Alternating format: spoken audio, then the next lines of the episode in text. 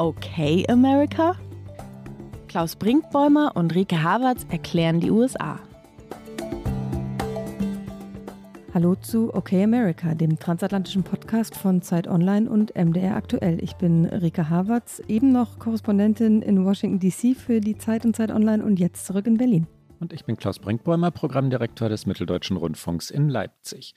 Rike, ein gelungener Umzug, ein trauriger Umzug. Wie geht's dir?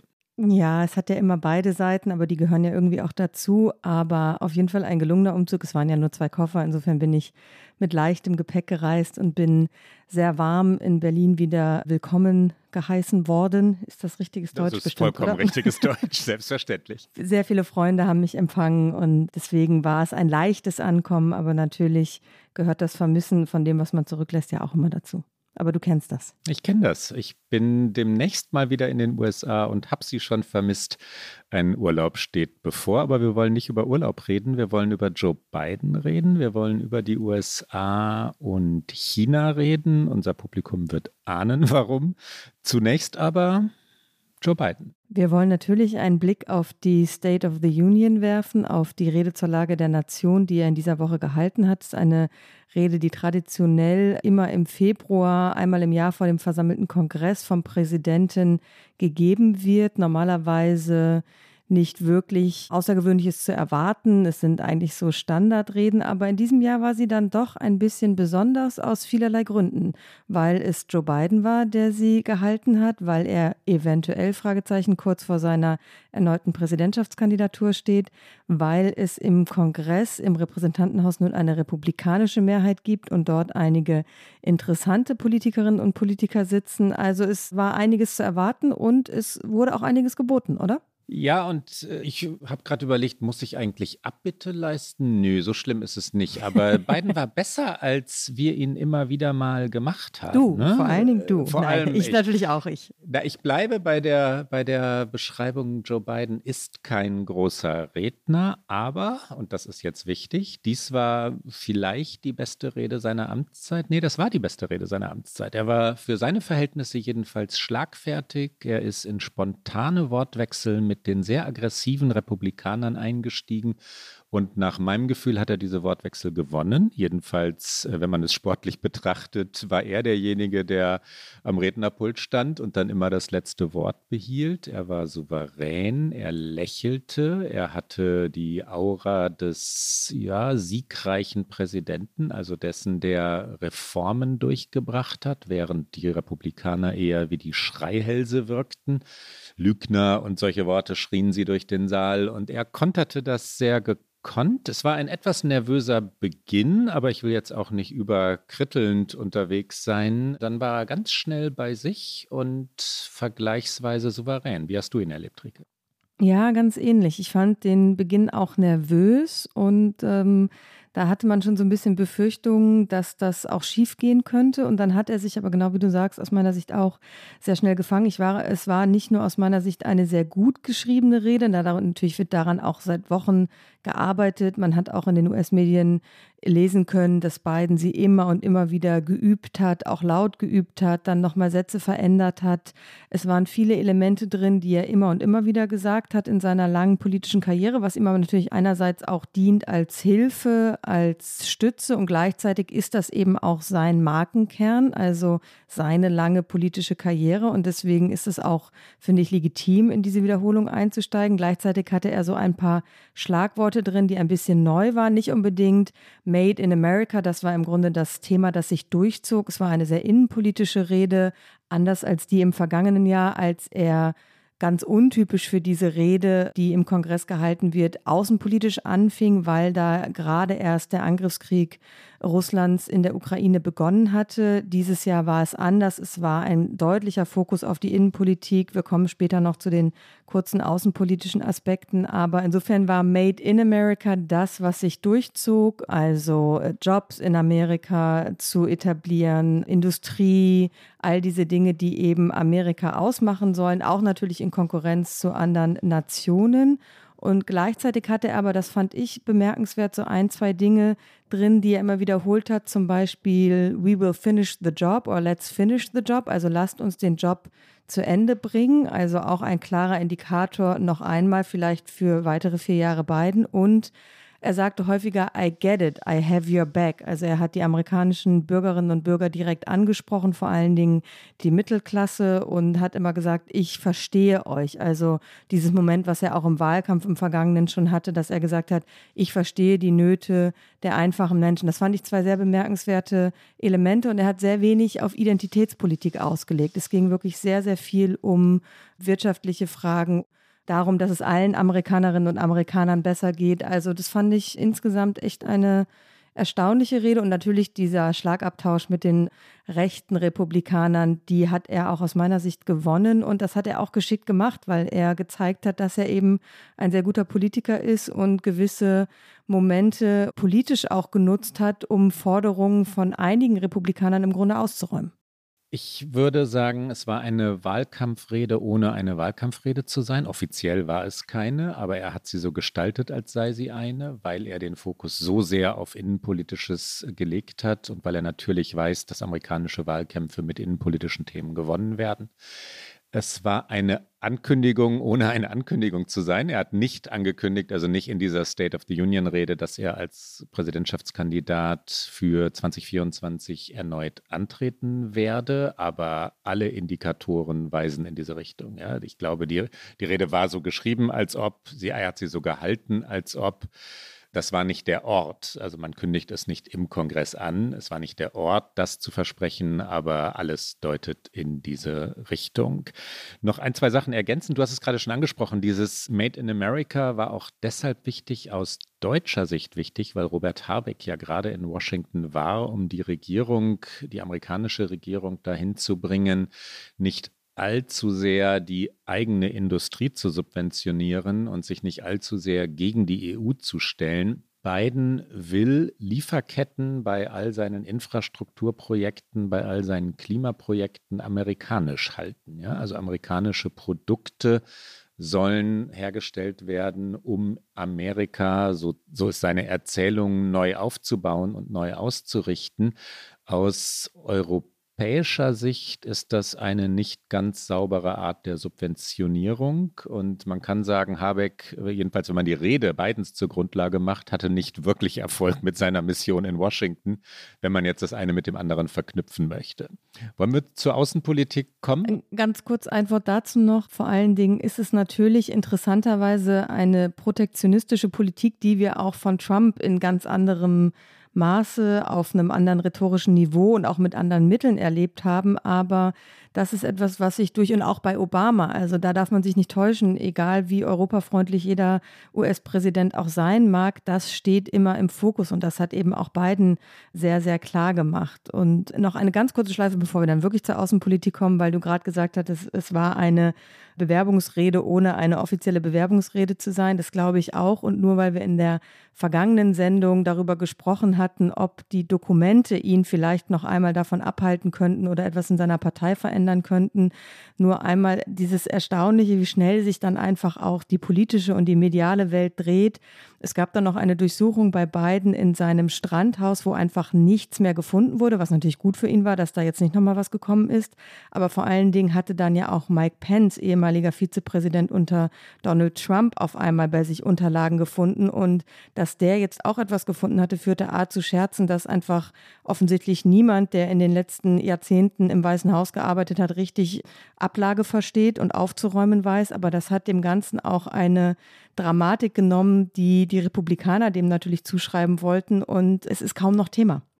Wobei ich da eine etwas andere These habe. Ich glaube, Biden hat natürlich klar, ne, gekonnt äh, die Themen der State of the Union, also dieses Tages, dieses Dienstages in Washington gesetzt. Die Republikaner werden ihn damit aber nicht davon kommen lassen. Ne? Der Untersuchungsausschuss kommt, die, äh, die Kongressabgeordneten, also vor allem die im Repräsentantenhaus, werden alle Ausschüsse, die sie nur in Bewegung setzen können, in Bewegung setzen, um Biden zu jagen. Und natürlich diese Erzählung des alten Mannes, der sein Büro nicht in Ordnung hält, der überall Dokumente rumliegen lässt und so, weiter treiben und in den Wahlkampf tragen, vor allem wenn er dann gegen den, wie alt ist er, Ron DeSantis, 44, ne, 44-jährigen Gouverneur von Florida antritt, dann wird es dieses junger Mann gegen alten Mann, alter Mann weiß nicht, wo welche Papiere liegen. Das wird zentrales Wahlkampfthema werden. Am Dienstag hat es keine Rolle gespielt. Na, aber auch, jetzt widerspreche ich dir nochmal kurz, nicht nur am Dienstag, nicht auch schon in den Tagen davor hat es keine Rolle mehr gespielt, weil in diesem Moment, wo diese Mike Pence-Nachricht rauskam, war es einfach, ich glaube, natürlich hast du recht, die Republikaner werden es weiter versuchen zu instrumentalisieren und auch für den Wahlkampf zu nutzen. Es wird diese Ausschüsse geben. Ich glaube aber, dass es für die amerikanische Öffentlichkeit keine große Rolle mehr spielt, was auch bedeutet, es wird für sie keine große Rolle mehr spielen, was bei Trump alles rumlag. Aber jetzt ist so ein bisschen die Haltung, okay, überall lag irgendwo irgendwas rum und deswegen glaube ich nicht, dass das noch der entscheidende Faktor wird und vor allen Dingen wird es innerhalb der Demokratischen Partei kein entscheidender Faktor mehr sein, um Biden davon abzuhalten, wovon er offensichtlich eh nicht mehr abzubringen ist. Da bin ich wirklich gespannt. Ich tippe, wir werden noch einen Podcast über die Dokumente machen. Und zwar allein deshalb, weil Joe Biden der amerikanische Präsident ist. Dem darf so etwas nicht, also der amtierende, ne, dem darf so etwas nicht unterlaufen. Aber vielleicht hast du recht. Ich bin, ähm, wir werden sehen, Reke, die Außenpolitik. Die Außenpolitik. Es kam spät, sehr konkret. Es ging natürlich, du hast es gerade schon gesagt, in der Frage, wie sich die amerikanische Wirtschaft aufstellt, natürlich auch immer in Abgrenzung zum internationalen Markt, aber sehr deutlich wurde er erst etwas später. Es kam aber beides kurz. Sowohl die Ukraine als auch China waren ein paar Sätze, ein paar wenige Sätze. Zur Ukraine sagte er, wir werden an eurer Seite bleiben. Er sagte, wir haben die NATO vereint und wir bauen eine globale Allianz auf, sicherlich auch zu Recht. Also die USA und Bidens vor allen Dingen als Präsident Engagement in der NATO war extrem wichtig im vergangenen Jahr. Und dann kam China, wo natürlich alle nach den vergangenen Tagen genau zugehört haben. Das Biden-Zitat ist, äh, macht keinen Fehler, also irrt euch nicht oder unterschätzt uns nicht, das meint er in Wahrheit. Wir haben letzte Woche klar gemacht und wir, Rike, werden nachher noch erklären, was er nun damit konkret meint. Wenn China unsere Souveränität bedroht, dann werden wir handeln, um unser Land zu schützen und wir haben gehandelt. Das war alles zu China und es war viel mehr erwartet worden. Wir hören mal einmal hinein. Es kommt jetzt ein längerer Zusammenschnitt Joe Bidens Best of Biden, könnte man sagen. Biden war gut in dieser State of the Union. Ich wiederhole es gerne nochmal. Vier Minuten etwa. Ich glaube, wir müssen sie nicht Satz für Satz übersetzen, weil wir ja schon paraphrasiert haben, alle wesentlichen Dinge schon erwähnt haben. Hier also kommt Joe Biden. You know, we're often told that Democrats and Republicans can't work together. But over the past two years, we've proved the cynics and naysayers wrong. We're building an economy where no one's left behind. Jobs are coming back. Pride is coming back. Now, some members here are threatening, and I know it's not an official party position, so I'm not going to exaggerate, but threatening to repeal the Inflation Reduction Act. As my coach, that's okay, that's fair as my football coach used to say, lots of luck in your senior year. Make no mistake. If you try anything to raise the cost of producing jobs, I will veto it. The climate crisis doesn't care if you're in a red or blue state. It's an existential threat. We have an obligation, not to ourselves, but to our children and grandchildren, to confront it. A lot of you at home agree with me and many people that you know the tax system is not fair. It is not fair. Some Republicans want Medicare and Social Security to sunset. I'm not saying it's a majority. Let me give you anybody who doubts it, contact my office. I'll give you a copy. I'll give you a copy of the proposal. That means Congress doesn't vote well, I'm glad to see you. My administration has cut the deficit by more than $1.7 trillion, the largest deficit reduction in American history. Under the previous administration, the American deficit went up four years in a row. Let's recognize how far we came in the fight against the pandemic itself. While the virus is not gone, thanks to the resilience of the American people and the ingenuity of medicine, we've broken the COVID grip on us. But what happened to Tyree and Memphis happens too often. We have to do better. Give law enforcement the real training they need. hold them to higher standards, help them succeed in keeping us safe. Ban assault weapons now. Ban them now. Once and for all. If we don't pass my comprehensive immigration reform, at least pass my plan to provide the equipment and officers to secure the border.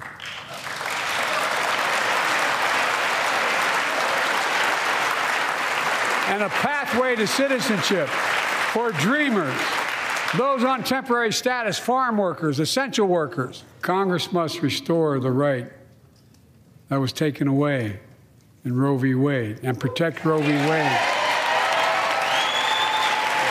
Make no mistake about it.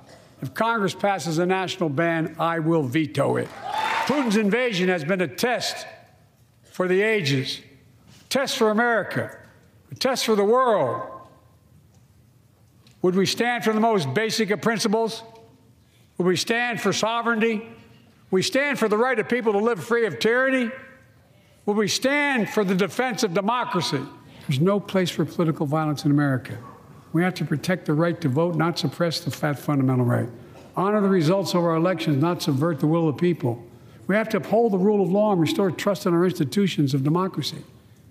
And we must give hate and extremism in any form no safe harbor. We're the United States of America, and there's nothing, nothing beyond our capacity if we do it together. God bless you all, and may God protect our troops. Thank you. Das ist für unsere Sendung ein außergewöhnlich langer Ausschnitt, aber die State of the Union ist auch immer nicht eine ganz kurze Rede und ich glaube, dieser Ausschnitt fasst ganz gut zusammen, was eben alles Inhalt dieser Rede war, über die wir gesprochen haben und wie Bidens Ton war, wie auch seine Agilität war, möchte ich es mal nennen. Und vielleicht noch eine kleine Sache, dass er natürlich nicht nur China und die Ukraine direkt angesprochen hat, sondern auch zum Abschluss seiner Rede. Da wurde er innenpolitisch, aber da verknüpfte es sich mit den globalen Fragen, dass er gesagt hat, dass Demokratie funktioniert, dass Demokratie auch gegenüber Autokratien gewinnen kann, schneller sein kann, dass Amerika in diesen Prozess eingestiegen ist. Das war natürlich sowohl eine innenpolitische Botschaft an Republikaner, die versuchen, Wahlergebnisse nicht ak zu akzeptieren, an Donald Trump natürlich, aber eben auch an Länder wie China, wie an Russland. Und er hat gesagt, Autokratien sind schwächer geworden, nicht stärker. Das war auch nochmal so ein wichtiger Moment, der eben dann das Innenpolitische mit dem Außenpolitischen verknüpft hat. Aber natürlich in diesem Moment, kurz vor seiner erneuten, vermutlich erneuten Kandidatur, musste er den Fokus aufs Innenpolitische legen. Was ihn aber, glaube ich, in den kommenden zwei Jahren seiner ersten Amtszeit mehr beschäftigen wird, zumal er eben im Kongress mit einer republikanischen Mehrheit im Repräsentantenhaus konfrontiert ist, die alles blockieren werden, was die Demokraten versuchen werden, noch durchzubringen wird die Außenpolitik sein. Also meine Theorie wäre, obwohl der Fokus auf der Innenpolitik lag, was es sein musste, auch für den Wahlkampf, wird in seinem Tagesgeschäft die Außenpolitik eine viel, viel größere Rolle spielen, weil der Krieg in der Ukraine noch lange nicht zu Ende ist und weil er eben, und damit kommen wir jetzt zum Thema, vor einer neuen alten Herausforderungen steht. China, es ist nicht so, dass Biden das nicht im Blick gehabt hätte, schon zu Beginn seiner Amtszeit, aber dann kamen eben viele andere drängendere Probleme und nun hat aber ein Ballon dafür gesorgt, dass das US-chinesische Verhältnis wieder im Fokus steht. Das amerikanische Verteidigungsministerium hatte am vergangenen Donnerstag, ich meine also den 2. Februar, die Öffentlichkeit erstmals über die Existenz des Ballons, so kann man ihn inzwischen nennen, des weltberühmten weißen Ballons informiert.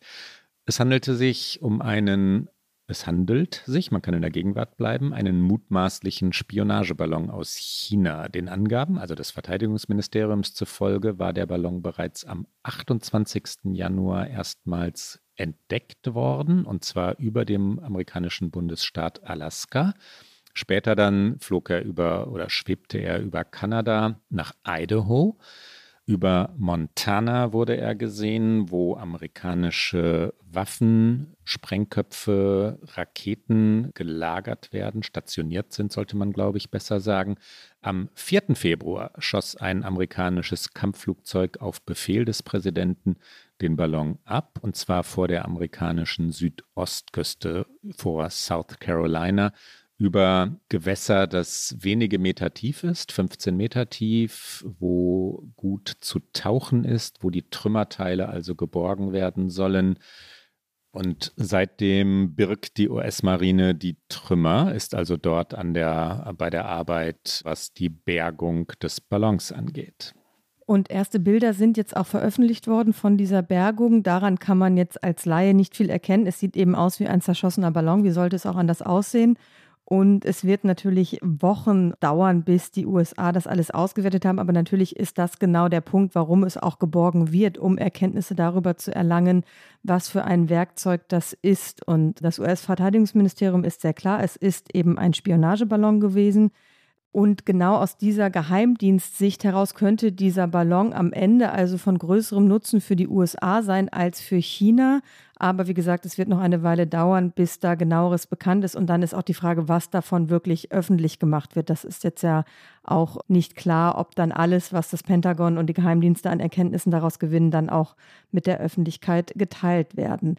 Nach Angaben der chinesischen Regierung handelt es sich natürlich um keinen Spionageballon, sondern um einen zivilen Ballon und der für meteorologische Zwecke in die Luft geschickt worden sei. Also so ein Wetterballon, die kennt man, die gibt es auch in Deutschland. Also der Deutsche Wetterdienst schickt sowas auch regelmäßig in die Luft. Und er sei durch Westwind, Drift und mangelnde Steuerungsmöglichkeit vom Kurs abgekommen und versehentlich in den US-Luftraum geflogen. Und der Abschuss wurde als ernste Verletzung internationaler Praktiken gewertet. Und ein Sprecher des chinesischen Außenministeriums sagte, sein Land behalte sich das Recht auf notwendige Reaktionen vor. Und äh, die erste Reaktion kam aber ja erstmal von den USA, weil Anthony Blinken, der Außenminister, eine geplante Reise nach China nach Sichtung des Ballons am vergangenen Wochenende abgesagt hat. Rike, und ein bisschen muss man ja lachen, wenn man, oder jedenfalls schmunzeln, man sollte bei so heiklen Themen vermutlich nicht lachen. Schmunzeln also, wenn man die chinesische Reaktion hört. Ich stelle mir nur vor, was die Regierung in Peking getan hätte, wenn ein amerikanischer Ballon nicht angekündigt, nicht identifiziert über chinesischem Territorium äh, entdeckt worden wäre. Selbstverständlich wäre der sofort abgeschossen worden. Ja?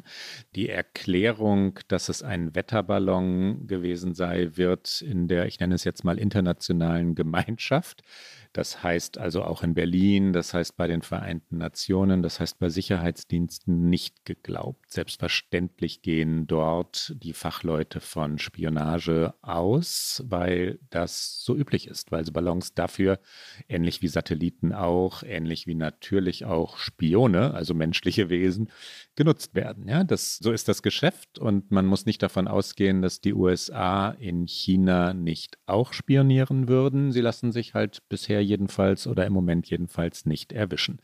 Nach Angaben des Verteidigungsministeriums, also des amerikanischen übrigens, sind auch in der Vergangenheit immer wieder mal Ballons chinesischer Herkunft über amerikanischem Luftraum beobachtet worden, zum Beispiel über Texas, Florida, Hawaii und auch über der zu amerikanischem Territorium zählenden Pazifikinsel Guam. Die innenpolitisch durchaus wichtige Deutung beinhaltet übrigens auch, dass die Trump-Regierung nicht reagiert habe, wenn solche Ballons entdeckt worden seien. Wichtig ist das deshalb, weil jetzt Republikaner der beiden Regierung vorwerfen, zu lange gewartet zu haben. Ja, warum lasst ihr, sagen die Republikaner, einen Ballon einmal diagonal über amerikanisches Territorium fliegen und schießt ihn erst ab, wenn er dann an der Ostküste angekommen ist. Die beiden Regierungen sagt, weil wir verantwortungsbewusst handeln, weil wir ihn nicht über dem Festland abschießen wollten. Da wären nämlich mutmaßlich Menschenleben gefährdet gewesen. Das Ding war groß, das Ding war schwer. Diese Diskussion scheint die beiden Regierungen auch zu gewinnen mit dem Verweis auf die jüngere Vergangenheit eben.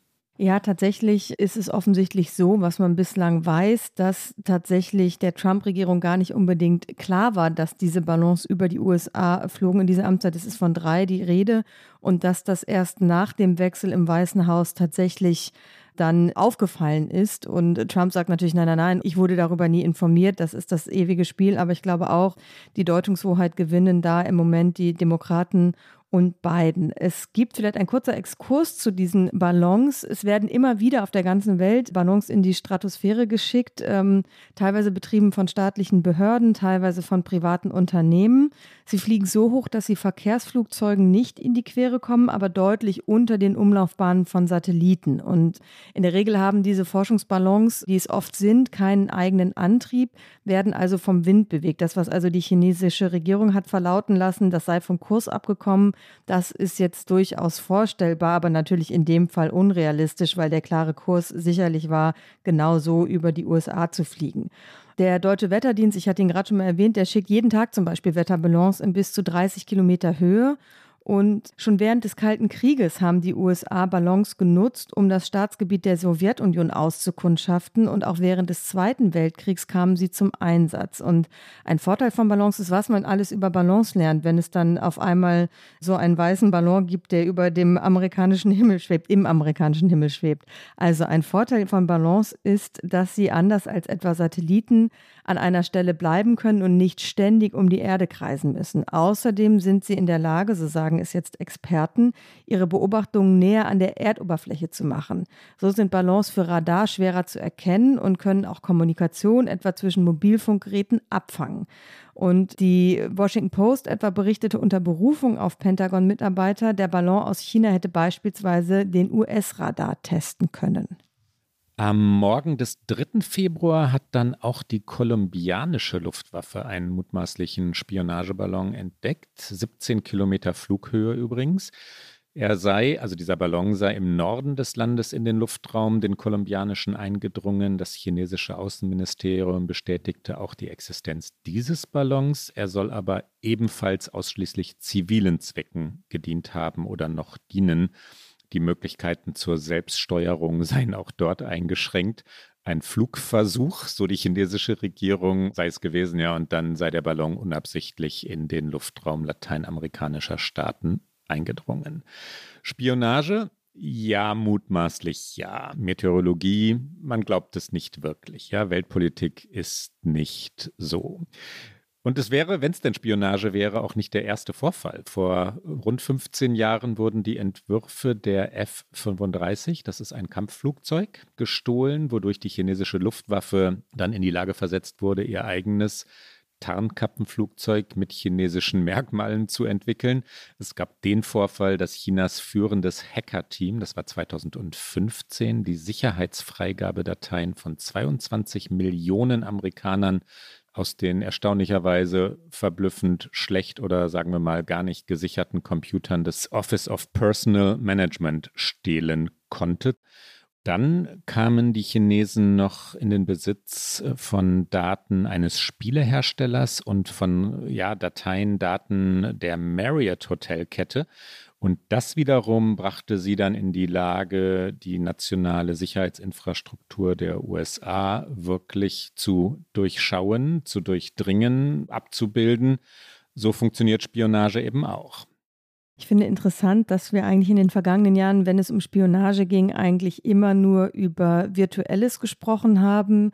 Und die USA sind da ja, wie gesagt, nicht zurückhaltend. Äh, wenn man noch an den NSA-Skandal denkt, an das abgehörte Handy von Merkel äh, in einer Zeit, als Obama Präsident war und das unter Freunden. Also da wird, glaube ich, auf allen Seiten alles äh, getan. Aber interessant finde ich an diesem Fakt, dass eben auch noch physisch-technisches Gerät eingesetzt wird, um zu versuchen, Infrastrukturdinge herauszufinden aus anderen Ländern.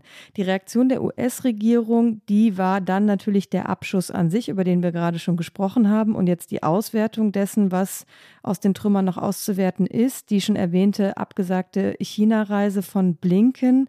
Es wäre tatsächlich die erste Reise eines US-Außenministers seit 2018 gewesen. Daran kann man auch schon ablesen, wie angespannt das Verhältnis der beiden Länder schon seit vielen Jahren ist. Und Chuck Schumer, der äh, Mehrheitsführer der Demokraten im Senat, der hat ein Briefing aller Senatoren zum Thema China für Mitte Februar angekündigt. Also da ist jetzt viel Bewegung drin, aber natürlich haben auch die Republikaner eine Reaktion. Eigentlich muss man sagen, ist China ein gemeinsames Feindbild, eins, worauf sich eigentlich Republikaner und Demokraten oft einigen können, weil Beide Parteien sehen eben die Gefahren, die von dem Land ausgeht, eben nicht nur was politische Systeme angeht, sondern vor allen Dingen natürlich auch was wirtschaftliche Übermacht angeht. Ein wichtiges Thema für die USA.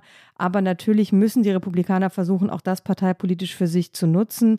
Trump war natürlich der allererste. Er hat so eine Art Wahlkampfvideo veröffentlicht und da sagt er ganz viel. Aber unter anderem hat er auch geschrieben, Joe Biden hat die Grenze für illegale Einwanderer aufgemacht und er hat den amerikanischen Luftraum an das das kommunistische China abgetreten. Also es wird sofort versucht, diesen Vorfall mit äh, der Grenzfrage zu verbinden.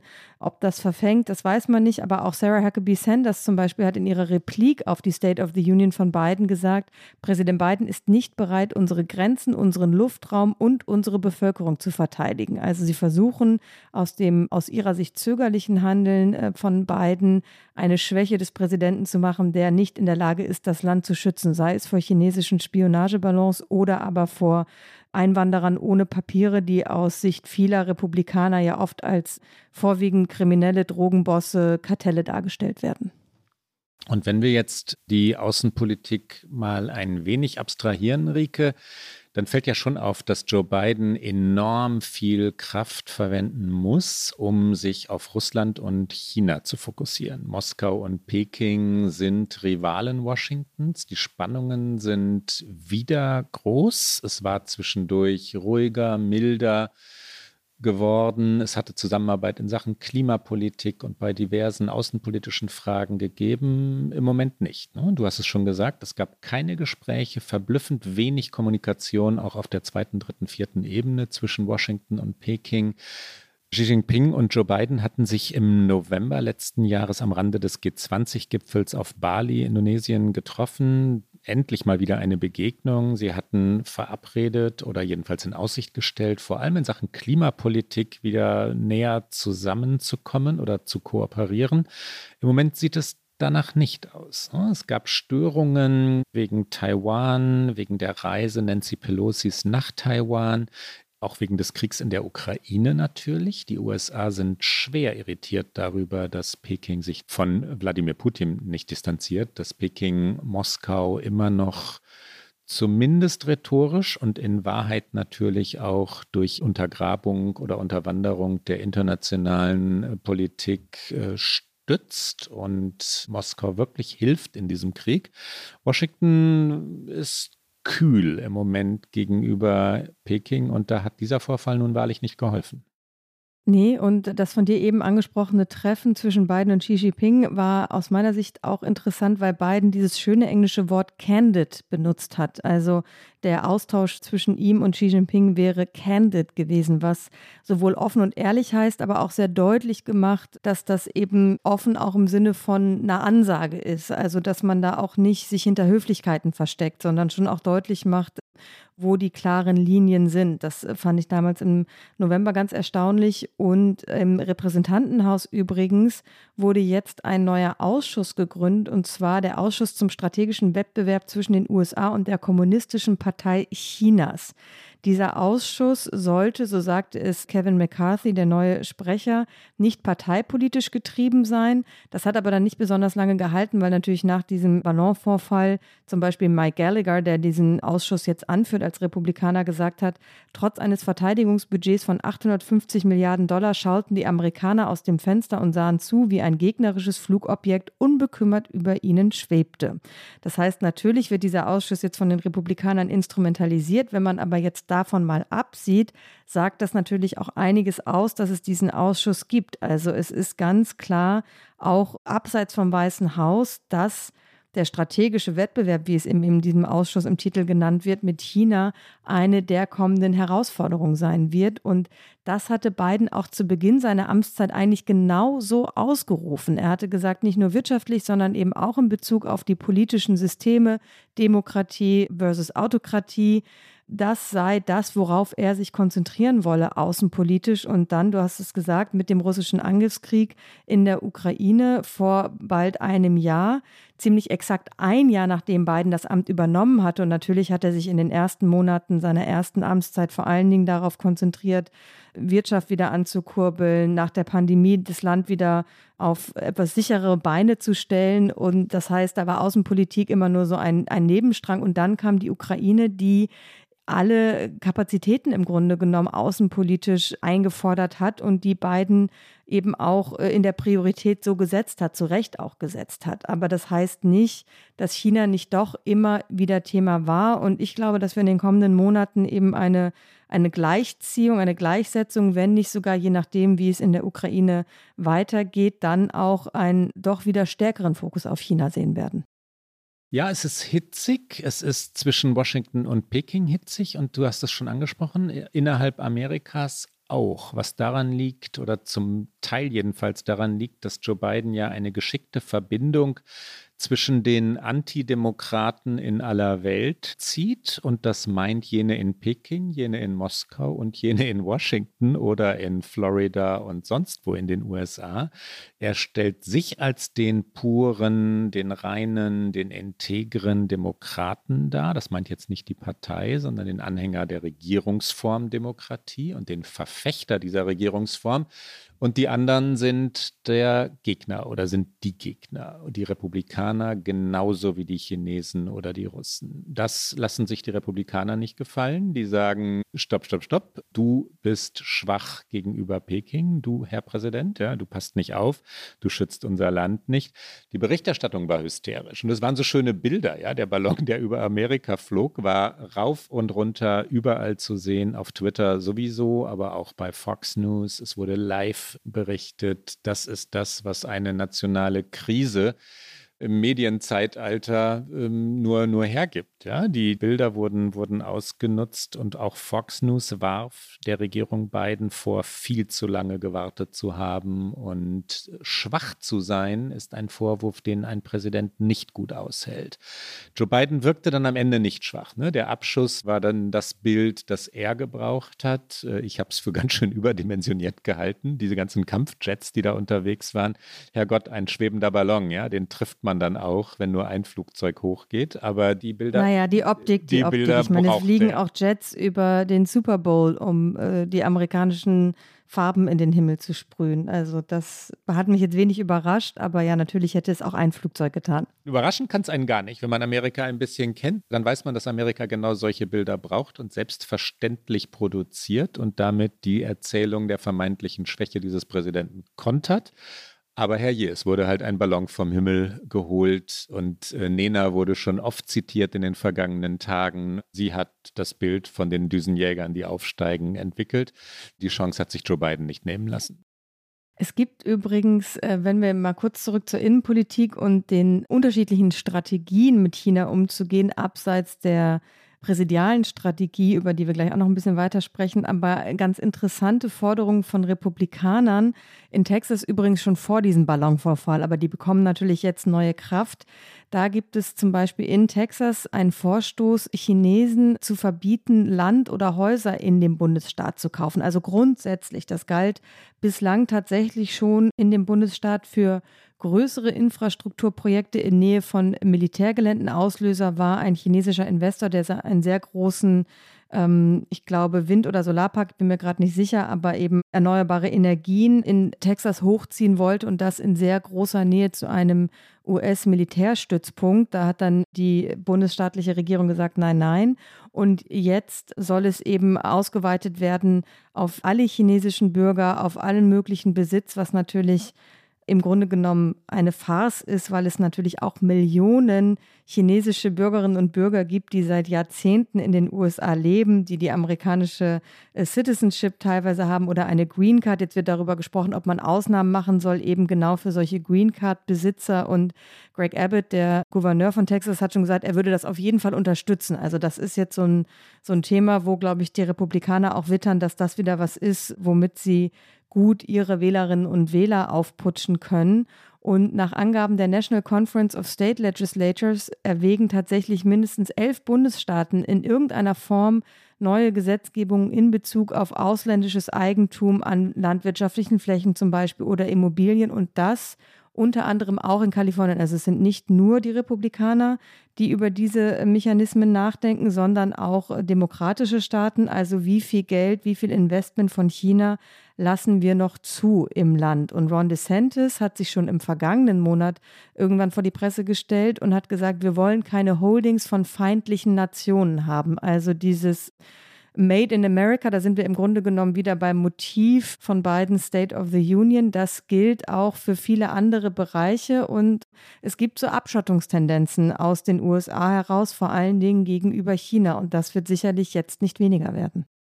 Man könnte jetzt über Olaf Scholz und den Hamburger Hafen diskutieren, aber das gehört nicht in einen Amerika-Podcast. Zwei Ergänzungen gehören noch dazu. Es gibt den CHIPS Act, den sogenannten, der Regierung Biden. Und das ist ein Gesetz aus dem vergangenen August, das nicht nur die heimische Wirtschaft fördern soll, sondern auch eine Kampfansage an Peking ist. Chips- und Halbleiterproduktion in den USA wird damit gefördert. Und auch da sind wir wieder bei Made in America. Und dann, die Regierung verhandelt, die amerikanische, seit zwei Jahren mit TikTok. Da geht es um Bedenken der USA oder der amerikanischen Regierung. Bedenken nämlich, dass die chinesische Video-App ein nationales Sicherheitsrisiko darstelle. Da geht es dann natürlich um Datennutzung.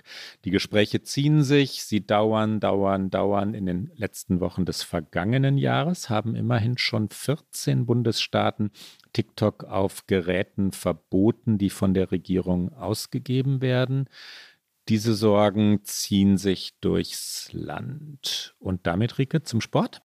Fast, ich sage noch ein ganz kurzes Wort zu TikTok, damit ich dir dann den Basketball zuwerfen kann, weil ich bin mir sicher, du möchtest sehr, sehr gerne jetzt sehr schnell über LeBron James ich sprechen. Ich möchte über Basketball sprechen, das ist wahr. Aber TikTok tatsächlich eine der beliebtesten Apps, vor allen Dingen bei bei jungen Menschen und ein Riesenthema in den USA, wie damit zukünftig umgegangen werden soll. Und deswegen glaube ich, dass diese 14 Bundesstaaten bei weitem nicht die letzten sind. Und das wird eine Frage der Zukunft sein. Und insgesamt ist keins dieser von uns angesprochenen schwierigen Themen, sei es eben Digitalisierung, Wirtschaft, Ukraine, Taiwan, nichts davon wird so schnell verschwinden. Alles wird im Grunde genommen bleiben. Es gibt Befürchtungen tatsächlich auch, dass China den Konflikt mit Taiwan jetzt eskalieren lassen wird, vielleicht schneller als Biden das lieb sein könnte.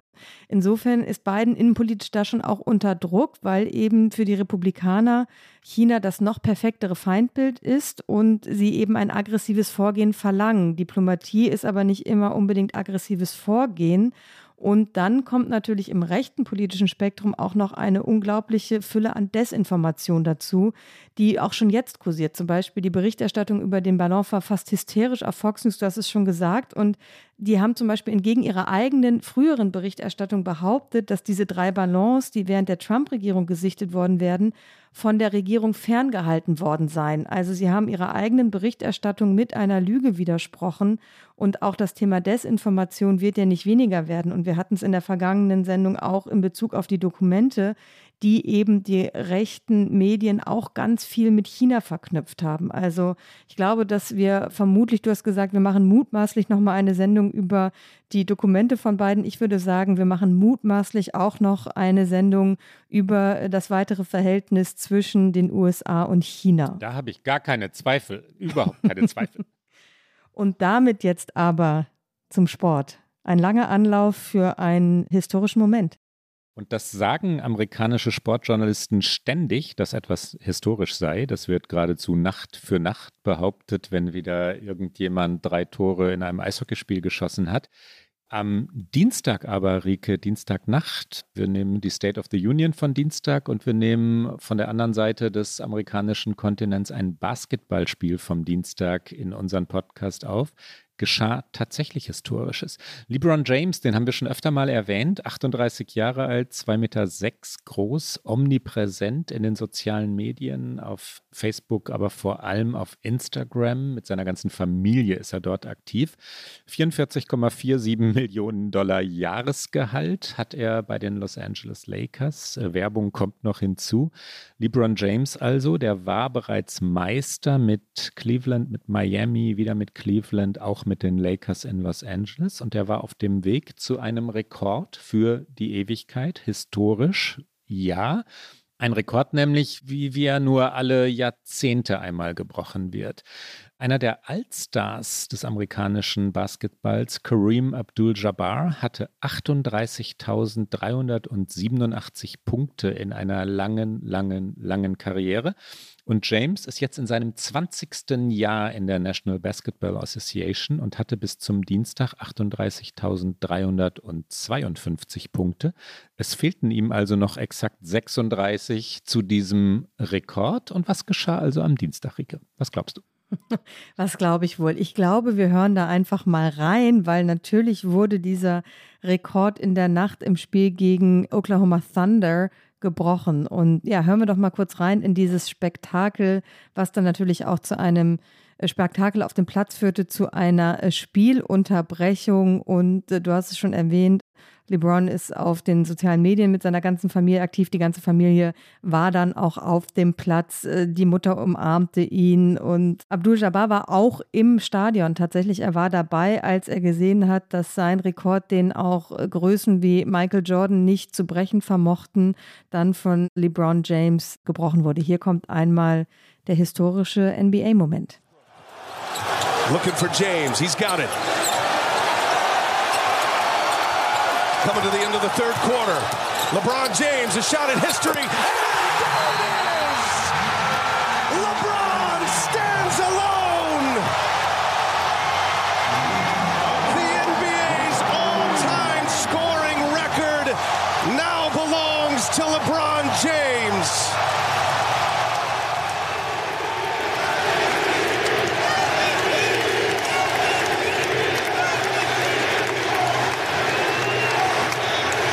Embrace from his mother, Gloria. His daughter Zuri coming in. The boys, Bryce and Bronny.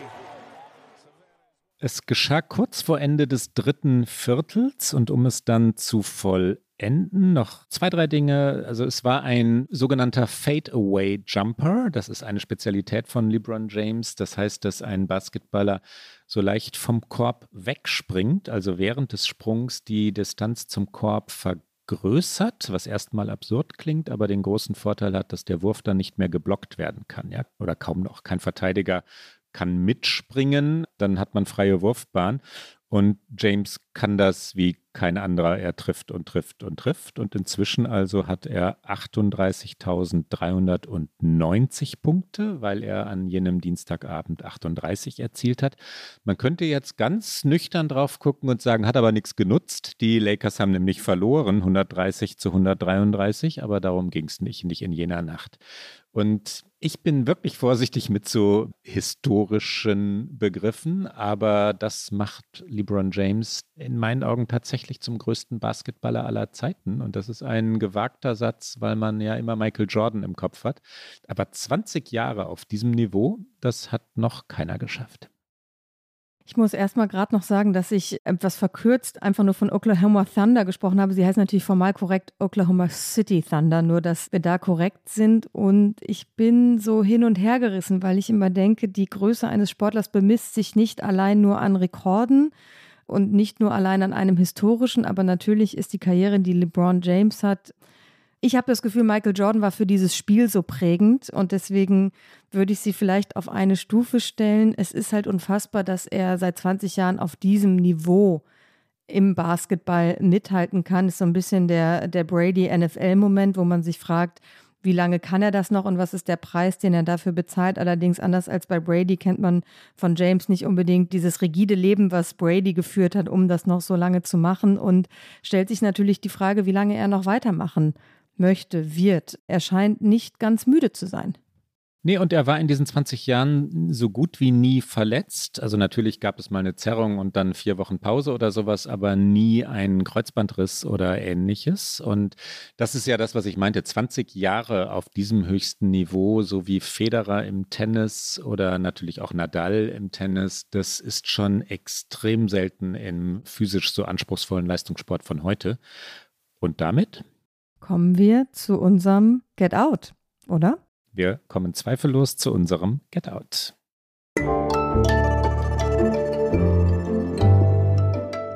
Get Out. Ricke, was hast du mitgebracht? Fast hätte ich auch eine Rekordhalterin mitgebracht ins Get Out, nämlich Beyoncé, die bei den diesjährigen Grammys auch einen Rekord eingestellt hat. Sie hat nämlich jetzt, nachdem sie an diesem Abend noch einmal vier Trophäen bekommen hat, insgesamt 32 Grammys und so viel wie sonst niemand. Ich habe mich dann aber für Lizzo entschieden, die auch Grammys gewonnen hat an diesem Abend und vor allen Dingen für ihren Song About Damn Time.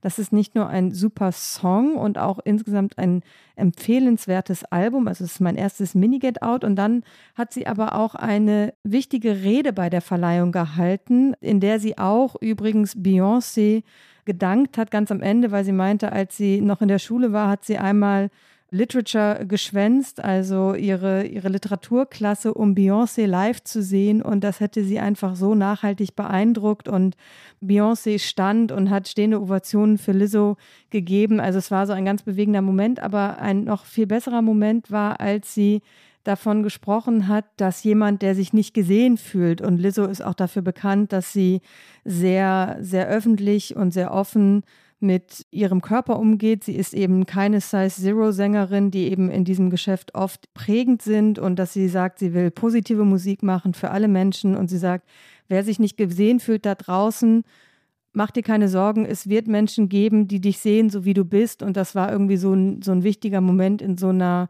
Preisverleihung, die eben sehr oft sehr standardmäßig abläuft und wo sich die Menschen vom Produzenten über Gott bis zur Mutter bedanken. Und sie hatte da irgendwie so einen Touch mehr drin. Und deswegen hören wir einmal kurz rein, einmal wie sie gewinnt, weil da hört man ein bisschen was vom Lied. Und dann, wie sie eben sagt, macht euch keine Sorgen da draußen, ihr werdet gesehen. Hier kommt einmal Lizzo. The Grammy goes to Lizzo for About Damn Time. And anybody at home who feels misunderstood or on the outside looking in like I did, just stay true to yourself because I promise you, you will find people, you will attract people in your life who believe in you and support you. Klaus, Basketball, Musik, was gibt's bei dir? Literatur gibt es. Ich habe mich gefreut über das Erscheinen des neuen Buches von Salman Rushdie. Es heißt Victory City. Man liest recht Gutes drüber. Die ersten Rezensionen sind recht gut bis sehr gut. Ich möchte es aber nicht, äh, ja, das wäre unseriös, jetzt schon empfehlen, weil ich es noch nicht gelesen habe. Gerührt war ich aber trotzdem, wir, wir alle wissen, und wir haben ja auch in unserem Podcast schon darüber geredet, Rike, dass es vor einem halben Jahr das Attentat auf Salman Rushdie gab. Er ist auf offener Bühne attackiert worden, brutal brutal mit einem Messer attackiert worden. Er hat sein rechtes Auge verloren. Nervenbahnen wurden durchtrennt. Er ist ganz knapp mit dem Leben davongekommen. Und nach all den Jahren mit der Fatwa, also nach all den Jahren, in denen Rushdie unter dieser Todesdrohung leben musste, war das ein ja fürchterlicher Vorfall. Wie schön also, dass es ein neues Buch gibt. Wie schön, dass Rushdie auch wieder in der Öffentlichkeit ist. Und deswegen empfehle ich zunächst einmal die Lektüre eines wunderbaren Textes. David Remnick, Chefredakteur des New Yorker, konnte Rushdie interviewen. Das Interview ist weltweit zitiert worden, aber unser Publikum sollte den Originaltext lesen. Er lohnt sich nämlich sehr im New Yorker, lässt sich online sehr schnell finden. Und dann Buchempfehlung Joseph Anton. Das ist eine Autobiografie. Joseph Anton war einer der Namen, unter dem Rushdie inkognito gelebt hat während der Fatwa. Dieses Buch heißt so und es beschreibt das Leben mit einer Todesdrohung oder unter der Todesdrohung. Ein tolles Buch. Und das Gespräch mit David Remick tatsächlich auch extrem empfehlenswert. Da stimme ich dir zu. Und das war's für heute bei OK America. Sie hören uns alle zwei Wochen, immer donnerstags auf Zeit Online, mdr.de, in der ARD Audiothek und natürlich auf allen guten Podcast-Kanälen. Unsere nächste Folge hören Sie nach einer kleinen Urlaubspause in vielleicht vier Wochen. Man weiß ja nie, wann man so und ob man aus einem Urlaub zurückkehrt. Sagen wir mal in vielleicht vier Wochen. Wir wissen es noch nicht ganz genau. Wenn Sie uns schreiben mögen, erreichen Sie uns unter okamerica.zeit.de. Bis dann. Bis bald.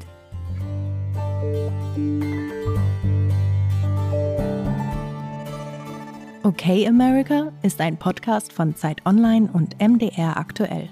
Produziert von Pool Artists.